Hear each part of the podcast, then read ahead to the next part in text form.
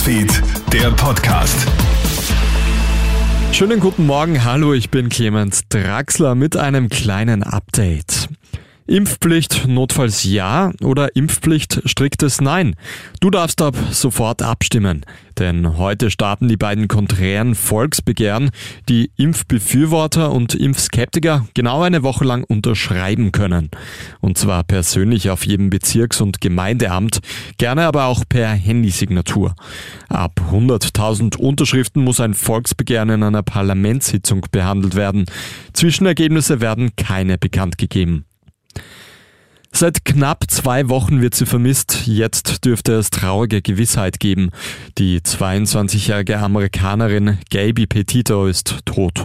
Ermittlerinnen und Ermittler haben im US-Bundesstaat Wyoming die mutmaßliche Leiche der Vermissten gefunden. Die Todesursache sei noch unklar und Teil von Untersuchungen.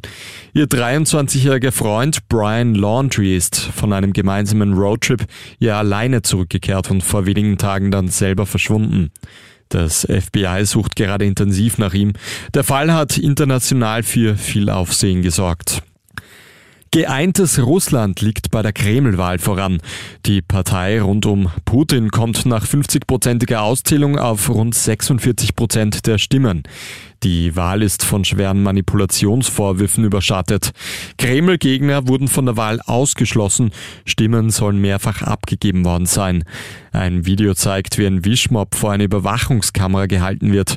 In einem anderen Wahllokal soll angeblich der Kugelschreiber nicht funktioniert haben. Es sei nur ein Bleistift fürs Ankreuzen griffbereit gewesen. Die unabhängigen Wahlbeobachter und Wahlbeobachterinnen der Organisation Golos haben tausende Verstöße aufgelistet. Die US-amerikanische Fahrsicherheitsbehörde untersucht derzeit rund 30 Millionen Fahrzeuge. Die Autos sollen mit potenziell fehlerhaften Airbags der Firma Takata ausgestattet sein.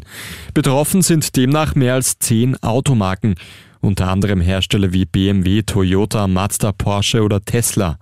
Die Autohersteller haben sich bisher noch nicht zu der Untersuchung geäußert. Das war's mit deinem kleinen Update aus unserer Nachrichtenredaktion.